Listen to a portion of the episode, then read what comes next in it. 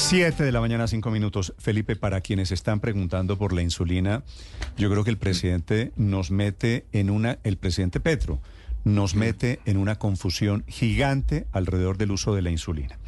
Porque me están escribiendo médicos esta mañana, Felipe, y me dicen, ojo, si usted se aplica insulina y usted no necesita insulina, ¿sabe qué le pasa, Felipe? No, no tengo ni idea. Se desmaya. ¿Ah, sí?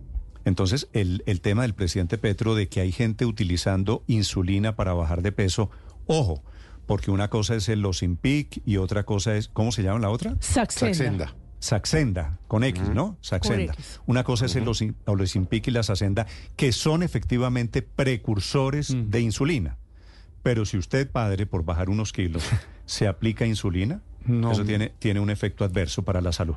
Hay, hay que decir claramente que la insulina es una hormona que busca controlar la glucosa en sangre. Bueno, he llamado al doctor Carlos Mendivil, que es diabetólogo, es el presidente de la Federación Diabetológica de Colombia y por supuesto es el experto en estos temas de diabetes.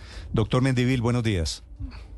Muy buenos días, ¿cómo están? Doctor Mendivil, primero que todo quisiera preguntarle, ¿estamos en escasez? Esto es lo que lleva a la declaración del presidente Petro. Estamos en escasez de, de insulina, ¿verdad? Pues en este momento digamos que está un poco más difícil de conseguir de lo que solía estarlo, sobre todo en el canal eh, particular, no tanto en el institucional, pero todavía no estamos en una situación de desabastecimiento. No, no, no es así. En No. este momento por lo menos, vamos a ver cómo evolucionan las cosas, pero en este momento aún no. Ok. Y entonces, doctor eh, Mendivil, le pregunto, ¿es cierto que, como dice el presidente Petro, la gente se está aplicando la insulina para adelgazar?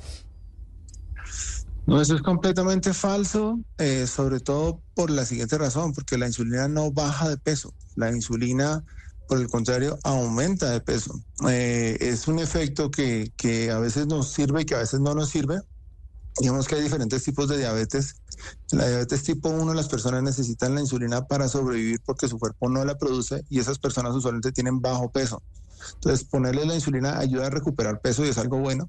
Las personas con diabetes tipo 2, las personas usualmente ya traen sobrepeso, sino que se las damos es para normalizar sus niveles de azúcar en algún grupo de pacientes que lo requieren. Y en ellos el hecho de que ganen de peso es, llamémoslo así, un efecto adverso, deseado pero necesario. Pero nunca, nunca baja de peso. Eh, La insulina no baja de peso y, y- y jamás nadie la ha utilizado para bajar de peso porque número uno no serviría. Mm. Eh, doctor, doctor Mendivil, estas, estos medicamentos que es cierto aparentemente tienen relación, le pediría que usted nos explique cuál es la relación con la insulina, ese Osimpic y el otro Saxenda. Saxenda. ¿Esos son técnicamente, son insulina? No, no son insulina en absoluto. Son un grupo de medicamentos que se llama agonistas de GLP-1. Tienen otra composición química, otro mecanismo de acción, otros efectos fisiológicos. Tienen absolutamente nada que ver con la insulina. De pronto el presidente se confundió porque vienen en un dispositivo similar, pero no tienen absolutamente nada que ver con la insulina desde ningún punto de vista. Cuando Eh, usted y- dice un dispositivo similar, es que ambos vienen como un lapicito que se, se aplica como una inyección en el ombligo, creo, ¿no? Sí, a nivel subcutáneo, pero ahora hay todo tipo de medicamentos que se aplican así, pues anticoagulantes, hormona de crecimiento, medicamentos para la osteoporosis, medicamentos por supuesto para la diabetes de diferentes familias, pero nada tiene que ver la insulina con los GLP-1 en absoluto. Doctor Mendivil, busco aquí Osimpic y Saxenda y me aparece que son precursores de insulina. ¿Eso qué significa? No, no son precursores de insulina, eh, no lo son en absoluto, es otra molécula. Eh, simplemente cualquier medicamento que sea una proteína debe administrarse por vía subcutánea porque si se da por vía oral el ácido del estómago la destruye. Entonces es lo único que comparten, pero no, tampoco es precursor de insulina. De hecho, sus acciones son en cuanto al peso opuestas. Um, ¿Qué quiere, qué quiere decir acciones opuestas? Es decir, el, el Ozempic y la Saxenda sí eh, tienen el efecto de reducir de peso. Sí, sí, sí, son medicamentos. El Saxenda está aprobada para la indicación de obesidad o, o sobrepeso con comorbilidades y Ozempic está indicado para la diabetes, pero ayuda a reducir y ¿Pero a por controlar qué? el peso. Eso es así. Doctor Mendivil, ¿por qué el presidente mete, eh, y, y veo que aquí hay muchas personas que están metiendo en la misma bolsa de insulina el Osimpic y la Saxenda? Eh, es un error, es un error craso, es un error por desconocimiento y creo que se debe a que deben vienen en dispositivo para aplicación subcutánea, pero y a que bueno, ambos se pueden usar en pacientes con diabetes, pero no no Ah, tiene nada li- que ver. y- Eso, li- eh, ok, esa, es- esa es la relación. ¿Y el Ozempic qué efecto causa en los pacientes con diabetes? En los pacientes con diabetes ayuda a reducir los niveles de azúcar y ayuda a controlar el peso corporal y también mejora triglicéridos y tensión arterial y otra serie de cosas. Pero no es insulina. Pero no, no es insulina y no actúa como la insulina ni y como les digo, la insulina por el contrario no bajaría de peso sino que sube. Sí, acabo, como, como están ofreciendo con el tema de las dietas y el tema estético, están ofreciendo ese Ozempic y Saxenta por montones, inclusive en supermercados o en droguerías. Eso lo venden sin restricción médica, ¿verdad? El Ozempic y la Saxenda.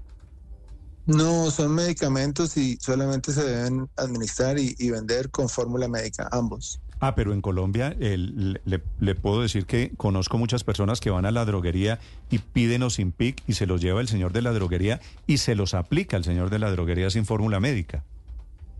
Sí, digamos que eso es una práctica incorrecta. Es, es un medicamento y como todo medicamento tiene restricciones, tiene contraindicaciones y debe expedir- expenderse solamente con fórmula médica. Sí. Los tres, Ozempic, Saxenda y cualquier tipo de insulina, que hay varias. Sí, doctor Mendivil, ¿cuál es la, la, la insulina que está agotada en Colombia? Eh, hay un grupo de medicamentos que se llaman análogos de insulina. Son insulinas, digamos, más modernas que tienen un, un perfil de acción más favorable, causan menos hipoglucemia y esas están un poco más difíciles de conseguir. Algunas marcas de esas, no son todas, pero, pero no, eh, están más difíciles de conseguir, Sí. sobre todo unas que se llaman de acción ultra rápida. Sí, Pero- fíjese, fíjese, doctor Mendivil, que el fin de semana hicimos el ejercicio aquí en Blue Radio en algunas droguerías, llamando a preguntar por Ozempic, por Saxenda, y es común, nos decían, que se agotara. ¿En ese grupo hay que meter esos medicamentos? Aún no, como les digo, eh, los fabricantes de medicamentos tienen como dos canales, un canal institucional, que es los medicamentos que le dan a las personas a través de su EPS, y un canal privado, un canal particular donde la persona lo Sí. paga de su bolsillo. En general, ellos por ley tienen que privilegiar el canal institucional, entonces en ese canal eh, hay más disponibilidad. Si uno llama y dice lo voy a comprar, eh, es más fácil que, que no lo encuentre, cualquiera de esos. Y de hecho, no solamente ese grupo de medicamentos, varias familias más de medicamentos tienen mm, menos abastecimiento en el canal particular. Doctor Mendivil, si uno no necesita insulina y se inyecta insulina, ¿qué pasa con el cuerpo? Claro, la insulina, su principal efecto fisiológico es que baja los niveles de azúcar, mm, digamos, de manera inequívoca, los baja siempre. Entonces, si una persona que tenga niveles normales de azúcar, precisamente por un error de estos, de, comprensión de su mecanismo de acción, viene y se aplica insulina con la expectativa de bajar de peso, no solo no baja de peso, sino que le da lo que se llama una hipoglucemia. Sus niveles de azúcar bajan por debajo de lo normal.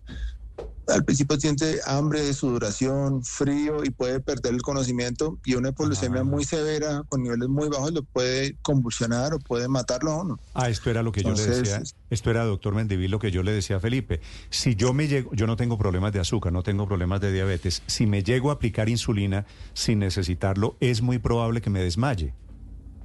No, no solo desmayarse, digamos que desmayarse es, el síntoma, pero el, tema es que le llega poca azúcar al cerebro y puede haber daño neurológico, a veces irreversible.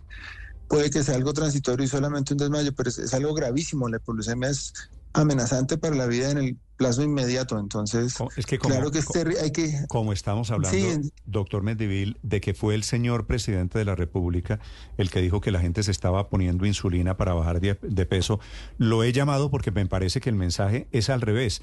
No se le ocurra eh, ponerse insulina para bajar de peso, ¿no? Totalmente, no, nadie debe, número uno no lo va a bajar de peso y número dos va a poner en riesgo su vida y su integridad de forma inmediata. Entonces eso jamás debe hacerse. Sí, doctor Mendivil, ya nos explica la diferencia y que, por ejemplo, ese medicamento como el Ozempic no es para bajar de peso y no es insulina, pero si uno busca la definición de Ozempic y para qué sirve, aparece, por ejemplo, en Google y en portales especializados de medicina que es para adultos con diabetes tipo 2. Si no es insulina, ese Ozempic, ¿para qué sirve en pacientes con diabetes? Sí, lo que les comentaba se llama, es un grupo de medicamentos, no solo es Ozempic, hay más de seis de esos que se llaman agonistas del GLP-1. Resulta que nosotros normalmente producimos, además de la insulina y por otro tipo de células, una hormona que se llama GLP-1, así se llama. Uno la produce después de comer y ella ayuda a las células del propio cuerpo a producir insulina y ayuda a que esa insulina actúe mejor en los tejidos, pero es la que uno produce. Eh, además de eso, actúa en el cerebro y quita el hambre. En el hipotálamo, en el centro donde se regula el apetito, quita el hambre y retrasa un poco la velocidad con la que se desocupa el estómago, entonces lo hace sentir a uno más lleno. Eh, pero es otra hormona y en, endocrinología y diabetes hay muchos eh, medicamentos que son hormonas, pero estas son diferentes, son totalmente diferentes. Y la diabetes, digamos que es muy conocido que tiene que ver con la insulina, pero no solo tiene que ver con la insulina, tiene que ver con muchas otras, entre ellas con esta, con el GLP-1. Todas, todas estas eh, drogas, inclusive los, las que son para bajar de peso, ¿se consiguen? ¿Hay un mercado negro para estas drogas, doctor Mendivil?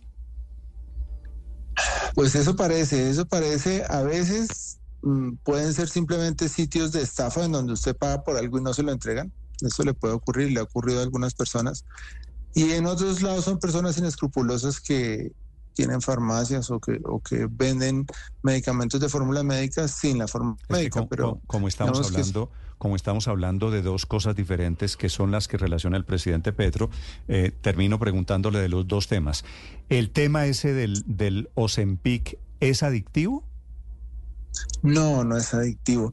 Eh, lo que sucede es que eh, el Ozempic no es adictivo ni ese grupo de medicamentos son adictivos en absoluto. Lo que sucede es que, como todo medicamento, si usted tiene una contraindicación y se lo aplica, pues le pueden ocasionar un daño a la salud, pero no es porque sea adictivo en, absoluto. Es, es porque... Ok, y entonces dicho, dicho que hay unas que son para bajar de peso y otras para combatir la diabetes, doctor Mendivil, ¿cuáles son las que están escaseando? ¿Cuáles son las difíciles de conseguir?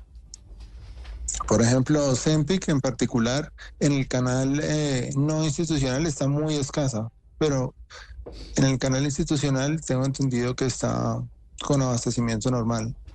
Y las insulinas, sobre todo una que se llama Humalog o insulina Lispro, que es de acción ultra rápida, parece que está un poco escasa también en, el canal particular. ¿También está escaseando esa? Digamos que hay, pronunciamientos al respecto, pero en el canal institucional hasta el momento no ha habido ningún pronunciamiento de quienes de quienes administran o quienes expenden estas drogas a los pacientes de la CPS hasta el momento. Me, imagino que los EMPIC, por ser un tema eminentemente estético, no lo cubre la EPS, ¿cierto? Eso toca del bolsillo particular. Bueno, eso es un error, esa premisa no es un medicamento puramente estético, eh, es un medicamento para el control de la diabetes de hecho, formalmente no está aprobado para la indicación de obesidad en Colombia. Digamos que la gente se beneficia en ese sentido por lo que les decía que los pacientes con diabetes tipo 2 suelen tener sobrepeso, pero debe administrarse siempre con fórmula médica. Eh, sí lo cubre la EPS y de hecho en este momento se está administrando únicamente por el canal institucional, entonces no, no, es cierto. O sea, el Ozempic eh, y todas las medicinas para la diabetes las cubre la EPS. La inmensa mayoría sí. La inmensa mayoría en Colombia sí. Vale. Doctor Mendivil, gracias por esta aclaración, muy amable. No, gracias a ustedes y que tengan una excelente le, mañana. Le hago una pregunta. A usted como presidente de la Asociación Colombiana de Diabetología, eh, eh, ¿le va a producir alguna aclaración pública para el presidente? Quiero decir, ¿los diabetólogos le van a enviar alguna carta al presidente haciendo estas aclaraciones? Pues estábamos pensando en si valía la pena producir un comunicado, pero a veces este tipo de, declaraciones para decir no a algo terminan siendo una publicidad no solicitada y nos preocupa muchísimo que la gente entonces se lleve esa idea de que eh, en ciertas circunstancias se puede aplicar insulina para bajar de peso y, termine por hacerse daño, ¿no? Entonces pienso que más bien hay que bajarle el ruido a la cosa. Eh, ya en, medios se están produciendo aclaraciones en esa dirección. O sea, o sea que el remedio es peor que la enfermedad.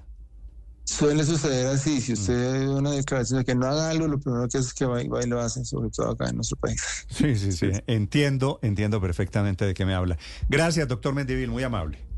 Bueno, feliz día para todos. Bueno, señor, son las 7 de la mañana, 19 minutos.